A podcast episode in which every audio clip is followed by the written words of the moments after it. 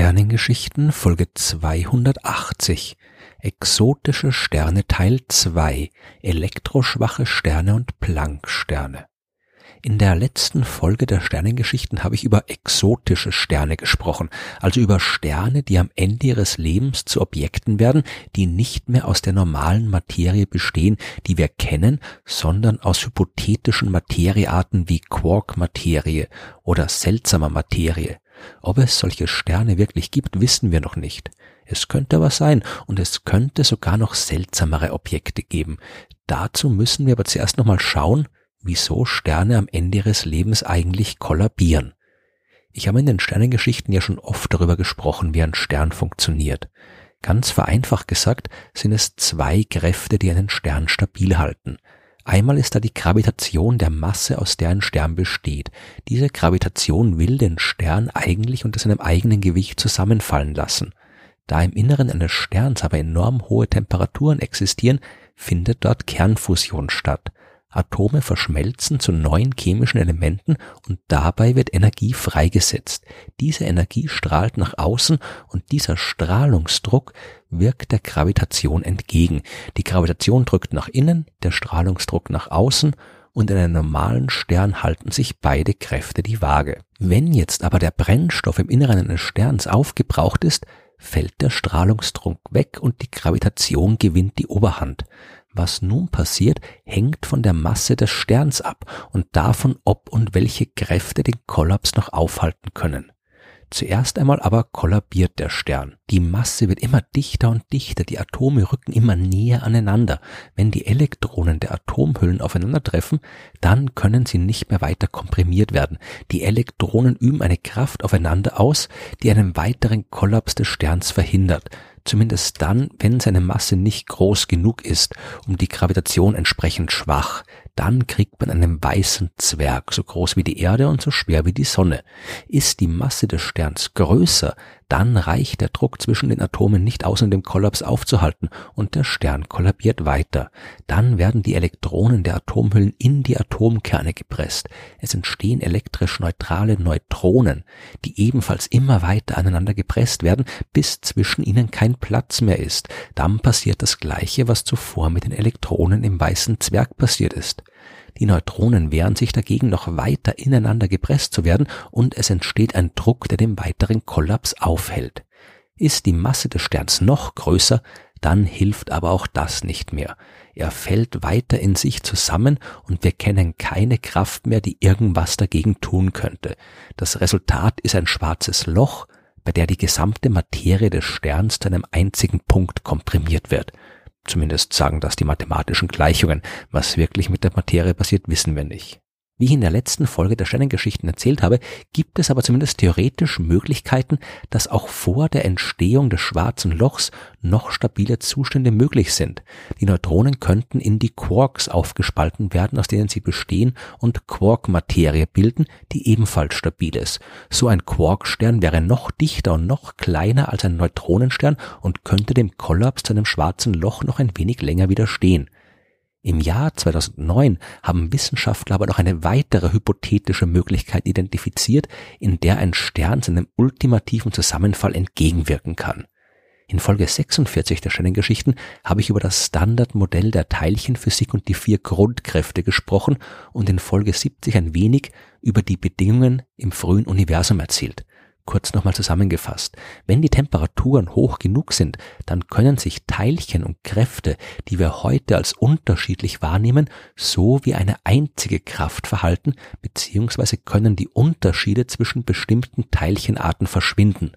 Deswegen geht man heute auch davon aus, dass es nach der Entstehung des Universums und den extremen Bedingungen, die damals geherrscht haben, nicht vier unterschiedliche Kräfte gegeben hat, sondern nur eine Urkraft, die sich im Laufe der Abkühlung des Kosmos dann in die vier Kräfte aufgespalten hat, die wir heute beobachten. Ob das so war, wissen wir nicht. Aber wir wissen auf jeden Fall, dass bei ausreichend hohen Temperaturen die elektromagnetische Kraft und die in den Atomkernen wirkende schwache Kernkraft zu einer elektroschwachen Kraft verschmelzen. Das schon in den 1970er Jahren experimentell bestätigt werden und es könnte sein, dass solche Bedingungen auch im Inneren eines Quarksterns herrschen. Dann könnte die dort wirkende elektroschwache Kraft dafür sorgen, dass sich Quarks in Elektronen umwandeln. Bei dieser Umwandlung wird Energie freigesetzt und dieser Prozess kann ein wenig so wie die Kernfusion betrachtet werden, nur dass eben hier nicht mehr Atome zu anderen Atomen fusioniert werden, sondern eben Quarks zu Elektronen, beziehungsweise allgemein zu Leptonen, aber das wird jetzt zu weit führen.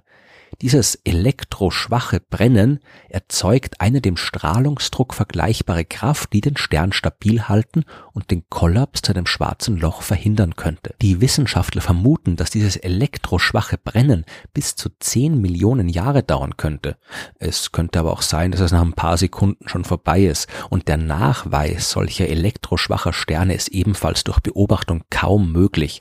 Aber wenn das, was wir über das Standardmodell der Teilchenphysik wissen, richtig wichtig ist, dann muss es diese Phase in der Entwicklung massereicher Sterne eigentlich geben. Wenn aber jetzt irgendwann auch das elektroschwache Brennen vorbei ist, dann bleibt dem Stern nichts anderes mehr übrig, als zu einem schwarzen Loch zu kollabieren.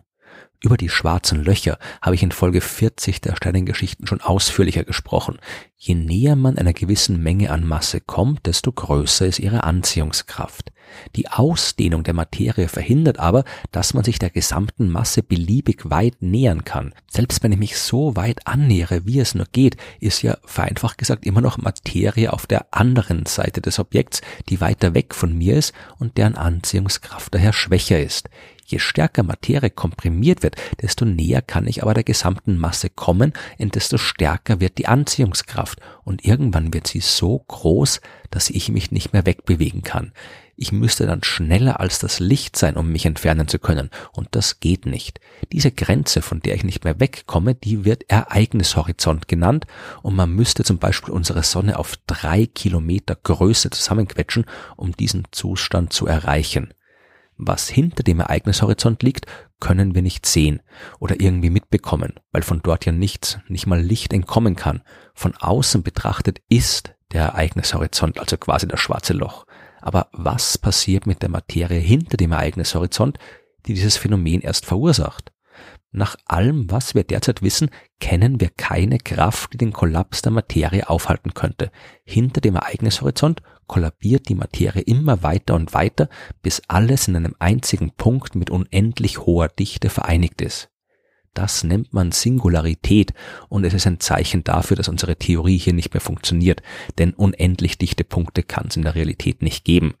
Was mit dem kollabierenden Stern hinter dem Ereignishorizont wirklich passiert, wissen wir nicht aber manche Wissenschaftler vermuten, dass er zu einem Planck-Stern werden könnte. Um zu verstehen, was damit gemeint ist, brauchen wir die Quantenmechanik. Hier gibt's ja die berühmte Heisenbergsche Unschärferelation. Weil in der Quantenmechanik die Teilchen ja keine echten Teilchen mehr sind, also keine klar begrenzten Objekte, sondern eher über den ganzen Raum verschmierte Wellen, ist es auch nicht möglich, für einen bestimmten Zeitpunkt sowohl den Ort als auch die Geschwindigkeit eines Teilchens exakt anzugeben. Diese Unschärfe existiert auch für die Energie und die Zeit. Man kann Energie und Zeit nicht gleichzeitig beliebig genau messen. Werden die Distanzen immer kleiner, dann macht es irgendwann keinen Sinn mehr, noch kleiner zu werden, weil dann wegen dieser Unschärfe keine vernünftige Betrachtung mehr möglich ist. Das passiert bei Distanzen, die kleiner sind als die sogenannte Plancklänge von 10 hoch minus 35 Meter. Also wirklich, wirklich kleine Distanzen. Manche Wissenschaftler vermuten nun, dass bei diesen Größenskalen der Raum selbst aufhört, Raum zu sein. Wir stellen uns den Raum und die Zeit ja gerne kontinuierlich vor. Aber das muss nicht so sein. Raum und Zeit könnten quantisiert sein. Das heißt, dass es quasi kleinstmögliche Raum- und Zeiteinheiten gibt, unterhalb derer schlicht und einfach nichts existiert. Ein Stück Raum, das kleiner als die Plancklänge ist, könnte es dann nicht geben. Und wenn das so ist, dann kann aufgrund der Unschärferelation auch nur eine bestimmte Menge an Energie innerhalb dieses Stück Raums existieren. Mehr geht nicht. Und das wäre dann der Moment, in dem ein kollabierender Stern wirklich nicht mehr weiter kollabieren kann. Wenn die Masse so weit zusammengepresst wurde, dass die maximal mögliche Energiedichte pro Stück Raum erreicht ist, das wären 5 mal 10 hoch 113 Joule pro Kubikmeter, also so viel, dass man es beim besten Willen nicht mehr vernünftig veranschaulichen kann, Wenn also diese maximal mögliche Energiedichte erreicht ist, dann kann der Stern nicht mehr weiter kollabieren. So ein hypothetisches Objekt haben die Wissenschaftler Planck-Stern genannt und sie vermuten, dass genau so etwas im Inneren von schwarzen Löchern zu finden ist. Aber vermuten kann man viel. Wir haben keine Ahnung, was hinter dem Ereignishorizont abgeht. Wir haben keine Ahnung, ob der Raum wirklich quantifiziert ist. Wir haben keine Ahnung, wie man solche extremen Zustände richtig beschreiben muss, weil wir bis jetzt noch keine Theorie haben, die unter diesen Bedingungen funktioniert. Aber wenn wir sie irgendwann einmal haben sollten, dann bin ich mir sicher, was auch immer so eine Theorie für exotische Sterne beschreiben wird, die werden noch viel exotischer sein als die Objekte, die wir uns heute vorstellen können.